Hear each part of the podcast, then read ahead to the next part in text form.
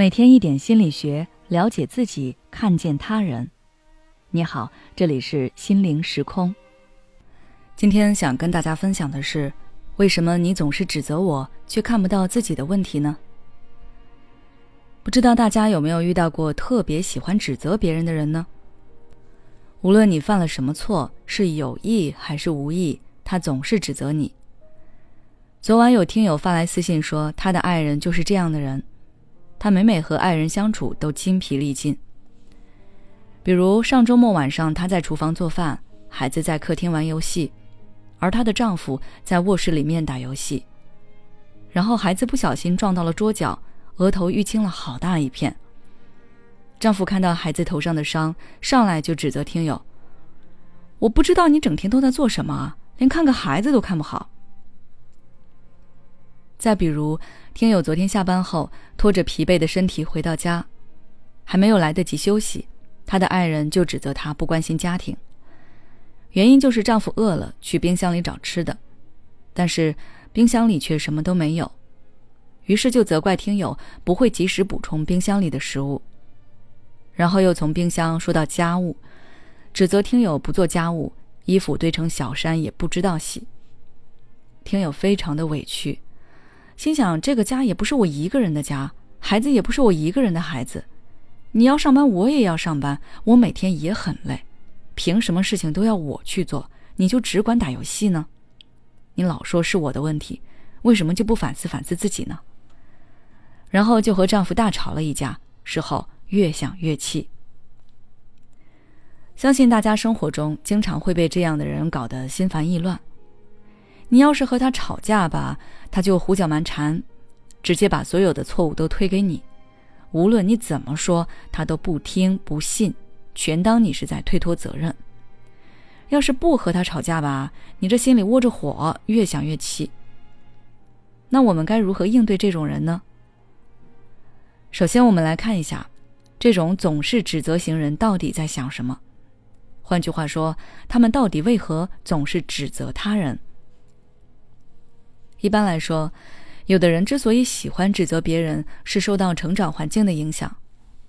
要知道，孩子是父母的一面镜子，父母什么样，孩子就是什么样。当父母经常通过指责的方式来和孩子交流，对孩子说：“你这做的不好，那儿做的不对。”那么，即使孩子很讨厌父母的这种教养方式，他的内心多少也会受到影响。会在不经意间用这种方式对待他人。第二个原因是他太过以自我为中心。一般而言，我们都会与他人进行换位思考，或者与对方共情，理解对方的感受，体谅对方的处境。但是以自我为中心的人只会想我要什么，不会想我该去做什么。就如那位听友的丈夫，他看到孩子被磕到了。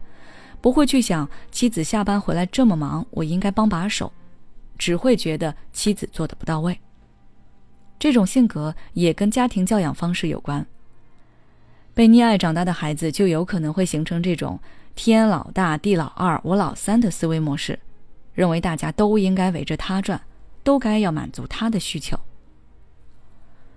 除了这种情况以外，还有一个原因就是指责型人是为了推卸责任。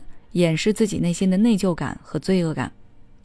不知道大家在生活中有没有观察到这种情况？